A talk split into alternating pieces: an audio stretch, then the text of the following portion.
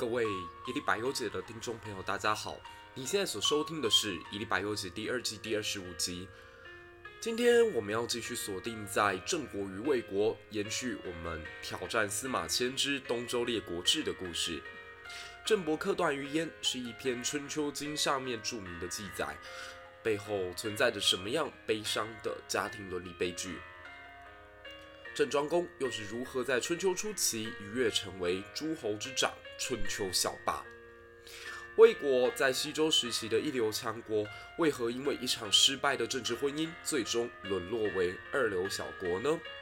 最精彩的东周列国志，最有趣的中国上古史。如果你也喜欢我们的节目的话，不要忘了到 Apple Podcast 上面给五颗星的推荐加评论，你的鼓励将会是我做节目最大的动力。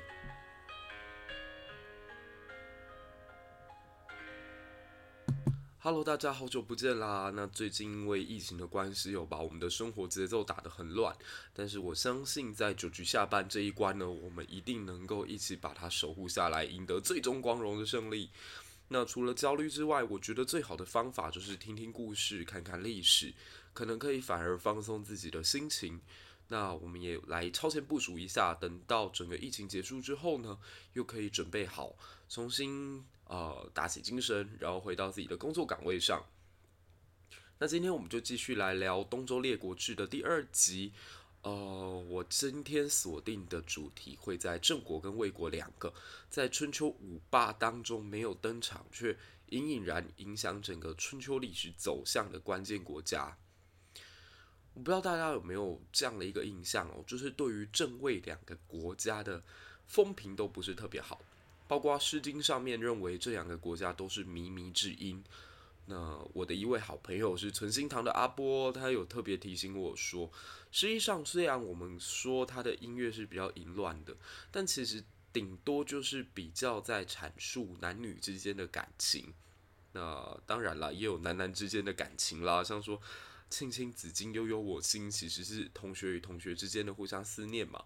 那执子之手，与子偕老，其实也是两个正要出征的伙伴彼此立下的誓言。啊，天哪，怎么又要走入 BL 风格了？好，我们还是拉回一个主题哦，来聊整个周王室的西周末期一直到东周这一段时间到底发生了什么。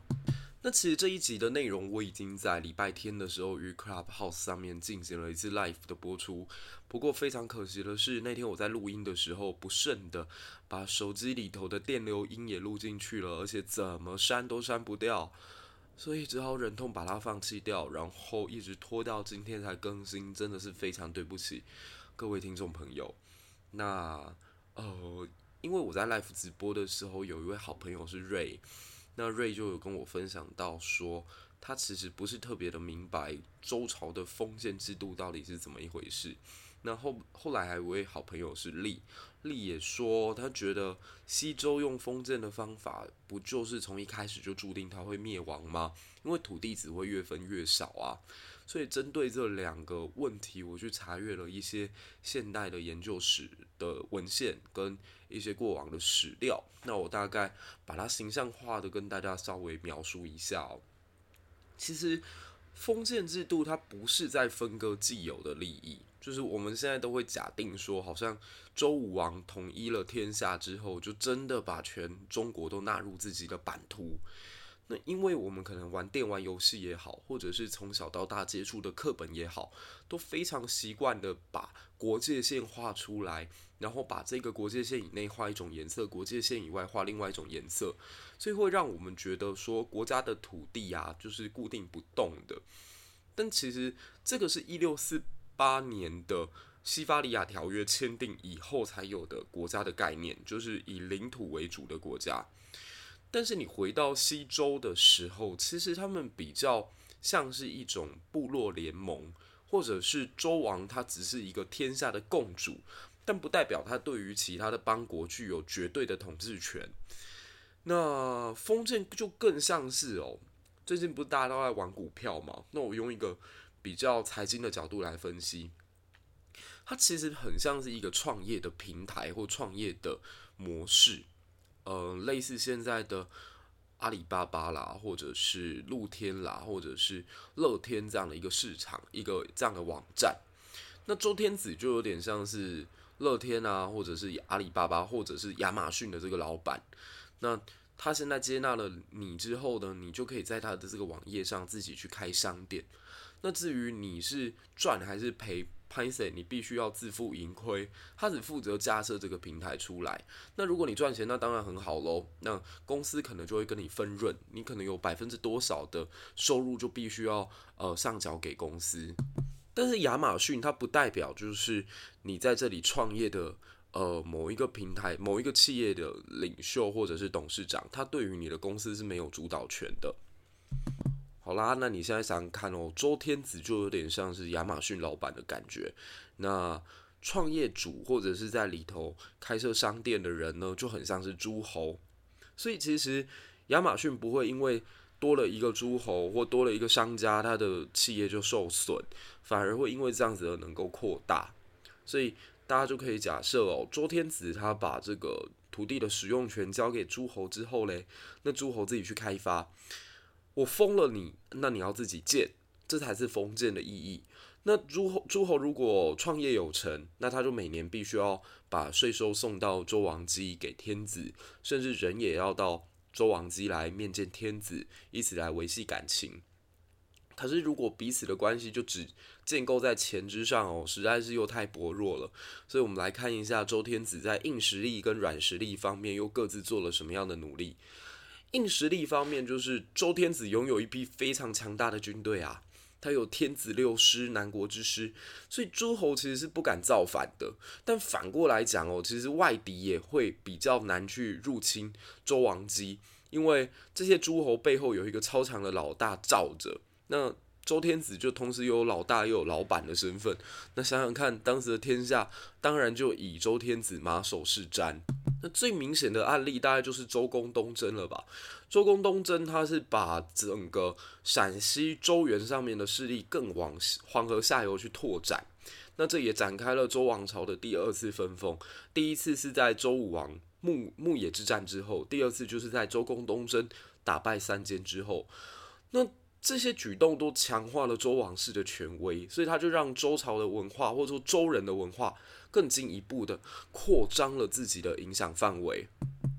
那有些朋友可能会想要问啦，周公凭什么能够发动这么大规模的一场战争？他又不是周天子。所以这边就引发了一点小小的争论哦。如果大家是用维基百科在查资料的话，会发现其实有一派人马的想法是认为周公是有僭越称王的哦。周公曾经为了要调动呃国内的直属军队去平定东方的叛变，所以他曾经是以王的身份下达了好多的命令。可是大家也不要急着去责怪周公啦。毕竟当时成王的年纪只有九岁，九岁小孩当天子，而且还在国家刚建立的时候，怎么想都怎么困难吧。我相信当时西周内部一定有非常浓烈的亡国感，所以西周大部分的诸侯是愿意支持周公，这让周公才有能量可以率领军队出今天的河南省三门市，然后进攻到黄河中下游地区去。那这边我也不想要妖魔化三监哦，就是那三位造反的诸侯，因为如果大家去看管叔跟蔡叔，他们其实都是周公的哥哥。那我相信他们的内心当中是有一种感觉，是大哥姬发过世了，那再怎么样也轮不到四弟姬旦你来啊。哦，对，周公的名字就叫姬旦，大家等一下会发现，其实姓姬真的非常难取名字。我们等一下会讲到另外一个名字更好玩的人。那主张周公曾经有称王的呢，有竹书纪年、荀子跟韩非，但也有些人是反对的，认为周公顶多只是呃建制，就是摄政，代理行行使王的权利而已，他并没有真的去戴上王冠或者使用王的名号。那秉持这一派说法的有史记、王国维跟钱穆，哇，两边都是大师啊，所以今天我也不想要来仲裁这件事情。毕竟是千古的疑案嘛，那我觉得有兴趣的朋友可以再去爬书更多的史料，诶，或者我们在私下在 IG 或者在我们的粉丝专业以及我们的社团专业里头都可以来讨论。哦，对，我这边要再小小的广告一下，一粒百优解是由我们社团专业的，而且社团专业当中其实有非常多不同领域的好朋友，不管是政治学的教授，还是在纽约的律师，以及在台湾开设律师事务所的所长，也有一些厉害的医师在里面。所以如果大家有不一样的意见、不一样的想法，其实都可以在上面分享。我相信你得到的不会只有我的回馈哦，你可能会意外的捕获到里头非常厉害的高人。结果我不小心前情提要就快要讲了十分钟，那我们继续回到在西周灭亡的这个时刻。我们上一集提到了宜臼这个人哦，他就是后来的周平王。可是他夺取王位的方法是联合外族杀掉了自己的父亲，所以再怎么样来看，他都不是一个合格的王。而且最近因为我在准备下一期节目要讲的晋国齐国争霸以及齐国。宫廷的乱伦故事，意外的让我看到一段《左传》的记载，更加可以佐证我之前所说的，其实宜臼不一定是太子的这个说法。我上一集是这样讲哦，因为我从名字上来看，褒姒生的孩子叫做伯服。其实古代能够叫自己一个儿子“伯”这个字，代表他应该是嫡长子。另外呢，就是褒姒的身份应该是来自于褒国的公主，她的身份可一点都不输给身后。而且再看身后生下来这个孩子太子宜臼，各位要知道，臼是舂米的工具耶。那什么叫宜臼啊？适合舂米？这好像就是你找了一个孩子，然后叫他一声沙包一样，或者你第一次当爸，然后看到自己的大儿子，就说嗯，他长得圆圆扁扁的，蛮可爱的，那就干脆叫沙发好了，很奇怪吧？然后我在看春呃这个左传的时候，看到一段完全可以佐证我这段论述的一个讲法哦，就是当年呢，鲁国的桓公生下一个儿子。那他生下这个儿子之后，因为很开心，又发现孩子跟他居然是同月同日生，所以他就为了要取名字，非常的慎重，请了大臣申如来请教。然后他就问申如说：“这个孩子应该要怎么命名会比较好？”然后申如在《左传》里面是这样讲的：“他说名有五，有姓，有义，有相，有甲，有类。那基本上就是说，你的名字应该要取一些特征。”祥瑞或者跟父亲有关的呃名号，不能跟父亲一样，但可以跟父亲有关。所以后来这个鲁桓公就叫自己的儿子叫姬同，同样的同。突然之间发现，看吧，就说姓姬很难取名字，叫姬同啊。刚刚有一个鸡蛋，现在有一个姬同。那这个命名当中有什么东西是不能用的呢？我还特别看了一下哦，这边就特别有趣。生如说：“不能取国名，不能取官名，不能取山川，不能取疾病，不能取牲畜，更不能取器物。”大家有没有发现有一个东西已经中了？器物就是拿来舂米的器物啊。那如果说鲁国的国君知道这样做会违反礼法，或者说鲁国是一个比较守周礼的国家，所以他非常的重视这一套。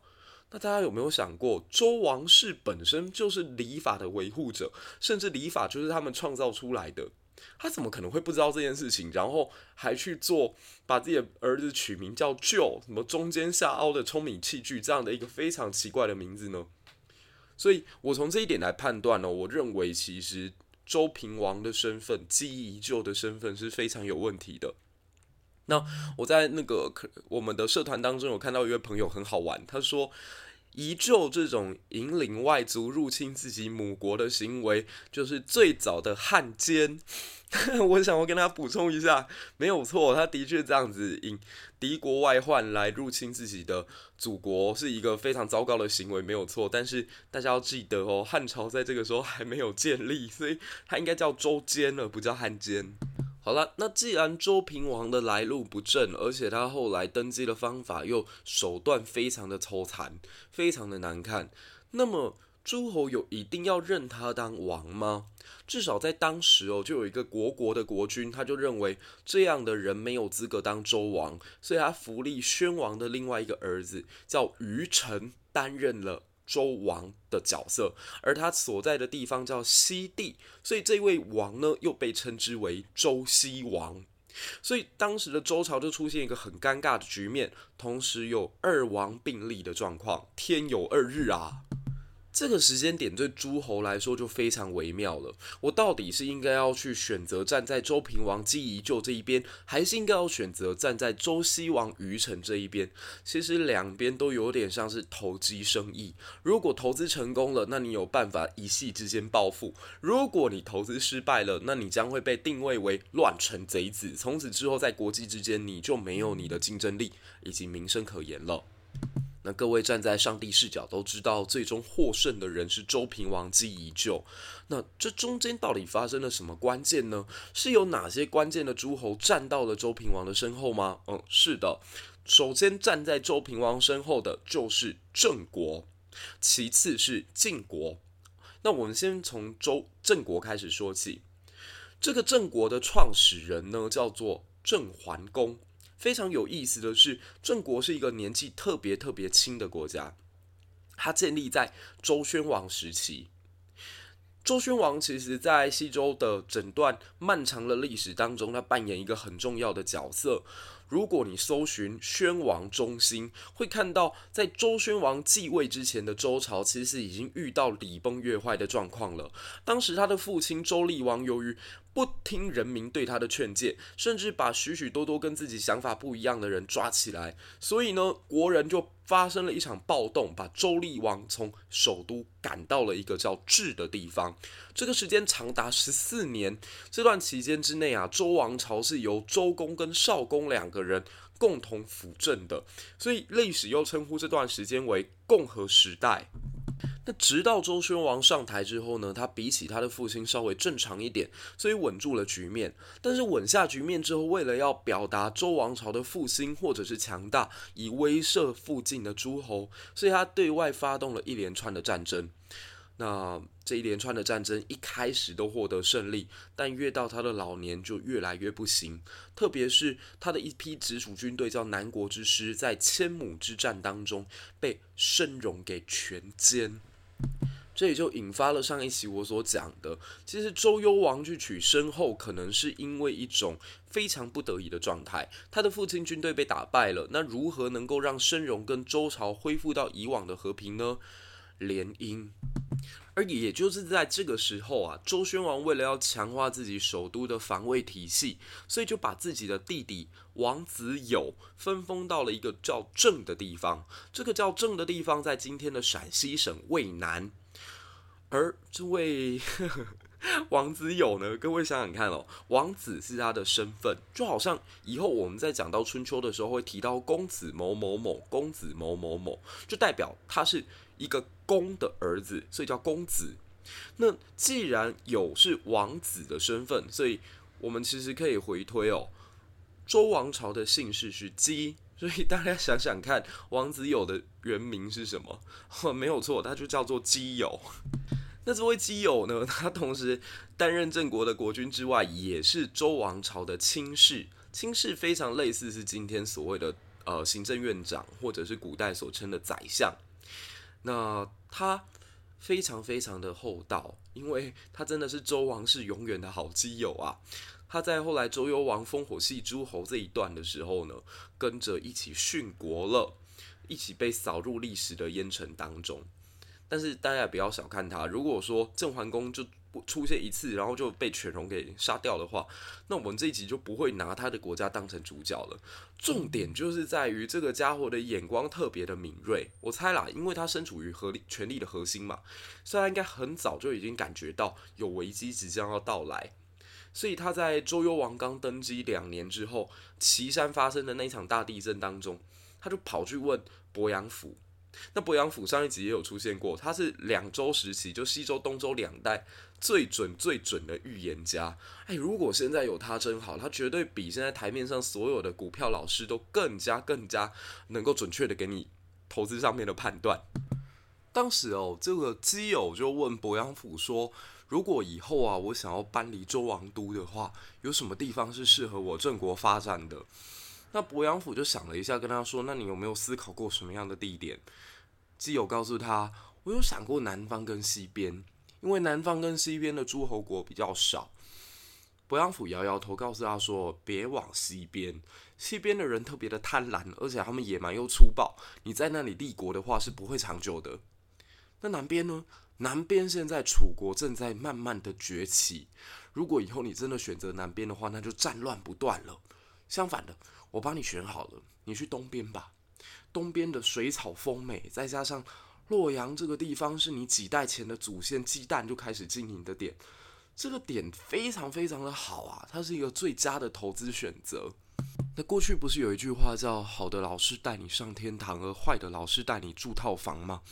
基本上还好，我们的鄱阳府给了这个郑郑国的国君是一条正确的道路，没有让他住进西边或者是南边的套房当中。可是还有一个麻烦，就是洛阳这么好的地点，洛邑附近土地这么肥美，早就已经有其他封国在啦。国国跟快国本来就在这些地方啊，那怎么办呢？那鄱阳府就告诉他，因为国国跟快国的国君都是爱钱的人，你现在如果能够把你的财宝拿去跟他们分的话，跟他换来土地，绝对绝对他们都会接受。哎，结果郑伯基友真的就这么做了。后来真的从快国跟国国的手上获得一大片的土地。但刚刚有提到，随后的九年，这个犬戎跟西周之间的大战爆发，然后我们的郑伯就跟着周幽王一起扫进历史的烟尘当中。但他的后代得以生存，就跑到了东边他们新建立的国都。而由于旧的地方叫做郑嘛，那新的地方呢，就非常没有创意的叫新郑啦。这个跟英国人移民到北美洲的时候状况非常的像，像说什么 New Orleans 或者是 New York、New Jersey，甚至是 New Zealand，其实你都会发现，他们都与殖民母国他们原本的土地有非常非常大的相关。郑伯基友的后代也会在这一片被称作新郑的土地上重新开始他们的故事，而且非常幸运的是，他们即将迎来一个超强的国君，叫做郑武公。郑武公明显也是一个风险的爱好者哦，他首先在虞城以及宜旧当中就做了一个很明显的选择，他选择站在姬宜旧这边，也就是后来的周平王。那周平王现在的身份有点像是一个已经跌到低点、面临破产的公司，而郑武公就在这个瞬间呢，给了他一笔资金，重新激活了他，让他有机会延续王朝长达五百年的时间。那郑武公啊，你如果从他之后的执政过程来看，他的确是一个下得了血本的风险爱好者。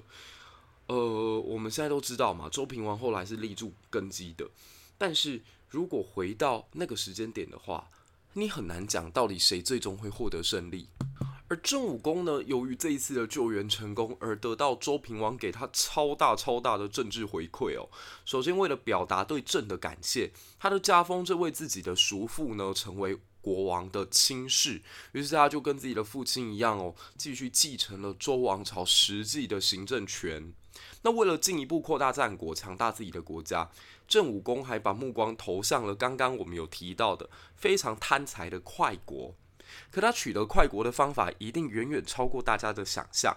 他的父亲是用金钱贿赂嘛，而他呢，则是凭借自己好看的脸，然后去贿赂到了当时国国的国君夫人，然后与他发生了偷情的关系，最终获得了大量的情报，然后带领军队消灭国国。而这件事情发生的多快嘞？就在周平王东迁两年之后，他就办到了。那再过两年，他又灭掉了当时永历这个虞城的另外一位国公，甚至他在历史上留下我觉得最糟糕的一个身影，应该是记载在《韩非子》里头的一段故事。他当年他已经灭掉两个国家，还觉得不是特别的满足，所以就把目光投向了第三个国家，叫做胡国。那胡国的国君呢，其实。由于军力还蛮算强大的，所以郑武公觉得正面战场上不一定能够赢得过对方，所以他就来一招阴的，他就把自己的女儿，也就是郑国的公主嫁过去，先麻痹一下胡国的国君。然后呢，有一天又煞有介事的开了一场高级会议，在会议当中，他就说：“诶，我现在呢有什么国家可以去灭啊？我想要让自己的国家继续打怪升级啊！我们郑国不可以停下发展的脚步。”那其中一个大臣叫关其斯，关其斯就告诉他说：“诶，我觉得胡国可以打。”就这一句话一讲出来，郑武公勃然大怒，就说：“你知道我现在都已经把女儿嫁过去了，你现在要我打她是什么意思？你是在从中挑拨吗？难道不知道我们两个国家关系正好吗？所以就把关其斯拉下去给砍了。那这个消息更有意思的是，居然透过了胡国的内线情报传达到了胡国君主的耳中。那从此胡国君主就觉得更加稳啦。我们的郑国居然对我没有任何的坏心眼。”那就没有什么好怕的，就高枕无忧了嘛。可也想不到这一招正是郑武公麻痹胡国国君的做法。没隔几年，郑国派领大军在胡国毫无防备的状况之下就把他吞掉了。所以武功在他担任国君的初期完成了三杀：灭快国、灭国国，再灭胡国，而且还有福保天子之功。这为后来郑庄公能够成为春秋初期的小霸奠定了非常厚实的基础。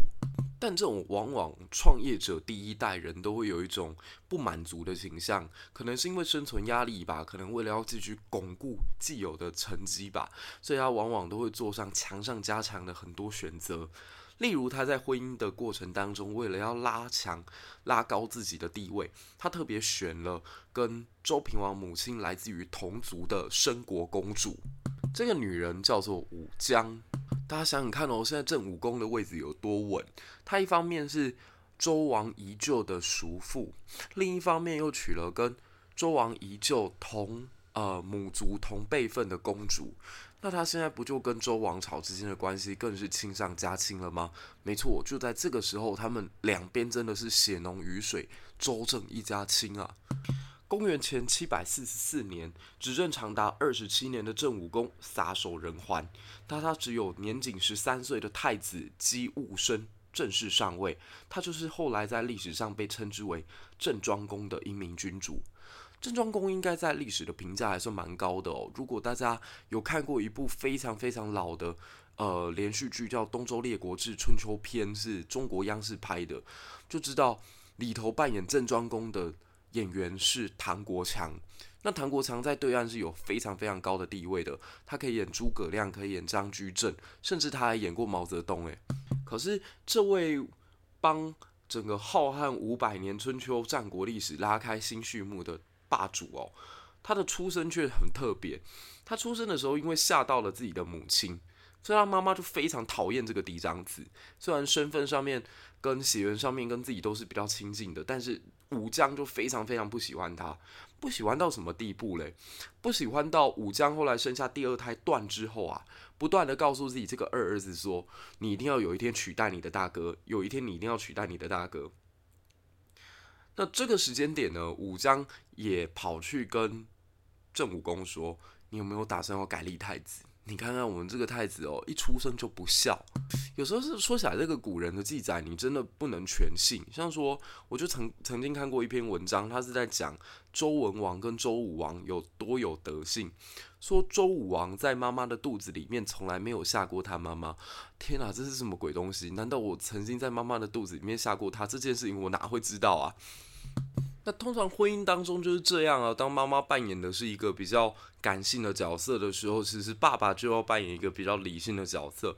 诶，我是长很大之后才突然间发现这件事情其实是一个格局的必然诶，就是一对夫妻当中一定要有人扮白脸，一定要有人扮黑脸，一定有人要负责去踩快那个刹车，有人要负责去踩油门，因为如果没有人踩油门，那整个家就不会动；可如果没有人踩刹车，那整个家就很危险。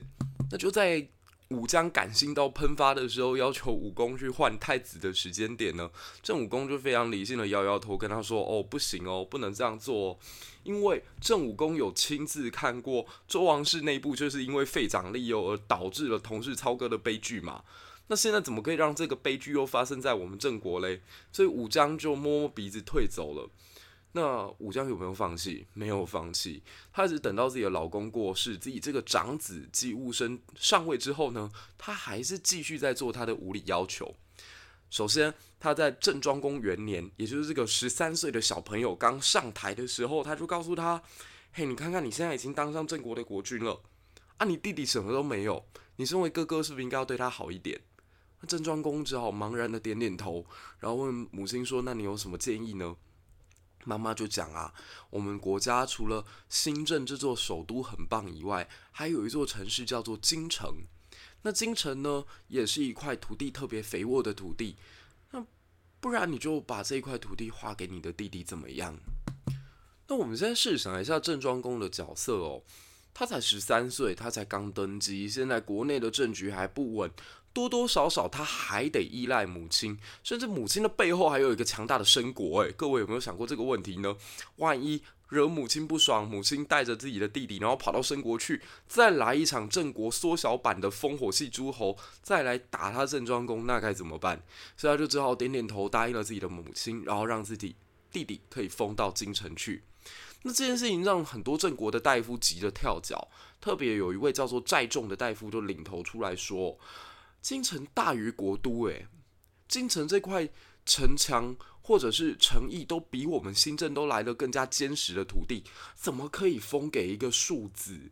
这是乱世即将要开始的由头啊！那郑庄公就回答他说：“可我妈妈希望我这么做啊，那我怎么能够拒绝呢？”所以就让这个自己的弟弟公叔段到京城去了。那根据《史记》的记载哦，公叔段一到京城，果然就开始擅制假兵，然后甚至跟他的妈妈偷偷密谋，然后打算要暗袭新郑。那我觉得这一段其实写的比较好，当然是《左传》喽，《左传》对于呃这件事情刚爆发的开始以及过程，还有对话都很精彩，特别是他讲郑庄公说了一句话。当寨众等大臣告诉郑庄公说：“你不能把京城给弟弟”的时候，郑庄公非常冷静、残酷，甚至到了没有人性的跟他说：“多行不义必自毙，子姑待之。”做这么多坏事的人啊，一定会自找死路的，你等着看吧。好，用台语来翻译哦，就是下款。那后来整个事情的走向完全顺顺着这个郑庄公的想法走，在郑庄公执政的第二十二年，弟弟真的在京城造反了，而且带领军队攻向新郑。那他的母亲武姜在干嘛呢？在北门准备要把城墙打开，引导弟弟杀进来。但是我们的郑庄公早就准备好了，他是一个从小隐忍到大的孩子，他在青春期。是在母亲的威逼利诱之下，不得已要忍气吞声的孩子，这很难得诶，这种品性跟这种禀赋，大家要知道，青春期都是人最任性妄为的时候，可他却忍下来，所以我们可以轻易的去感受到，这个孩子一定非常的阴齟，非常非常的阴暗，但他的阴暗并不是。呃，天生的，而是他在这样的一个家庭悲剧当中，他不得已为了要生存下去的一种手段。所以，我们大概可以大胆的猜测哦，他当年虽然把京城封给了弟弟，但在里头一定安插了很多眼线。所以，等到公叔段的军队进到新郑首都之后呢，突然有人掉头回去，倒戈一击，背叛了所谓的公叔段。那公叔段突然发现战局大逆转啊，他就想说：奇怪，门不都已经收买好了，妈妈不是都在里头了，怎么还会事情败露？所以根据《史记》这一段就记录的特别特别的畅快哦。他说：二十二年，段果袭郑，而武姜为内应。庄公发兵伐段，段走，伐京，京人判断，段出走燕，燕溃。这边用了一呃三个节奏，让我们可以很迅速的感觉到公叔段叫兵败如山倒的感觉。郑庄公子发兵一急，然后郑这个公叔段的军队就。山崩海啸，全部没有。但这下子呢，虽然内乱平定了，有一件事情却非常的尴尬。就郑庄公从此之后怎么去面对他的母亲？注意哦，这一年的郑庄公呢，已经三十五岁了。那也就是他忍耐了这一些委屈，整整三十几年的时光，终于在这一刻爆发开来。他到了自己母亲的宫中，然后对他。非常非常狠的落下一句话，他说：“你我父子，你我母子之间哦，除非到了黄泉，否则你我不复相见；除非死，否则我再也不见你。”那当然，大家都知道，后来这段故事被收载在《二十四孝》，有一位大孝子叫做尹考叔，他在某次跟国君郑庄公吃饭的时候呢，刻意的留下满桌的山珍海味。郑庄公不解啊，就问他说：“诶，这东西不好吃吗？你怎么都不下筷子？”然后尹考叔就说：“哎呀，我要把它带回去给我的妈妈吃。”郑庄公就长叹一口气，跟他说：“真好，你都有妈妈。”那尹考叔明知故问说：“诶，国君，你不是也有母亲吗？怎么了？你们发生了什么事吗？”那郑庄公就把这个故事重新再跟尹考叔说了一次哦，就是说，如果我现在真的见了我的母亲，君子就要一言既出，驷马难追。那我不在国际之间很没面子。可如果我不去见他，我内心又过意不去。所以尹考叔就帮郑庄公想到一个非常棒的点子，他在新郑的城外挖了一个地道，一直挖到接近泉水的地方才停止下来。那这不就是在黄泉之下了吗？所以最终让郑庄公可以跟母亲武姜在这里重新见面。那他们两个还在里头各自写了一首诗句，然后就变成后世我们常在讲的其乐融融。可是这件事情有这么的感人吗？其实，如果我站在一个政治理论的角度，或者说我们看了这么多历史哦，重新在。讲这些故事的时候，我个人的一个主观判断啦，其实庄公从头到尾都只有政治考量，表面上他是被尹考叔打动了，但实际上没有。庄公他一开始为什么要跟母亲划清界限？你说有没有泄愤的情绪在？当然有，可更多的是一种政治的表态。他在让国内那些呃首鼠两端，在公叔段跟自己之间摇摆的大臣知道说，现在我赢了，而且我是要非常明确的告诉你们，公叔段回不来了。那我要怎么做才能让大家觉得公叔段真的回不来了呢？那就是跟母亲划清界限嘛。如果母亲现在这么明着支持弟弟的人都还在宫中具有一定的政治号召力的话，你等于是给天下释放一个很糟糕的消息啊，就是弟弟随时有可能东山再起嘛。所以我们的郑郑庄公是不会让这种事情发生的。那另外，他为什么一年之后又要把自己的母亲重新迎接回来？很简单，第一段的力量在郑国国内应该已经被他肃肃清或摆平了。那再来要怎么做才能稳定人心呢？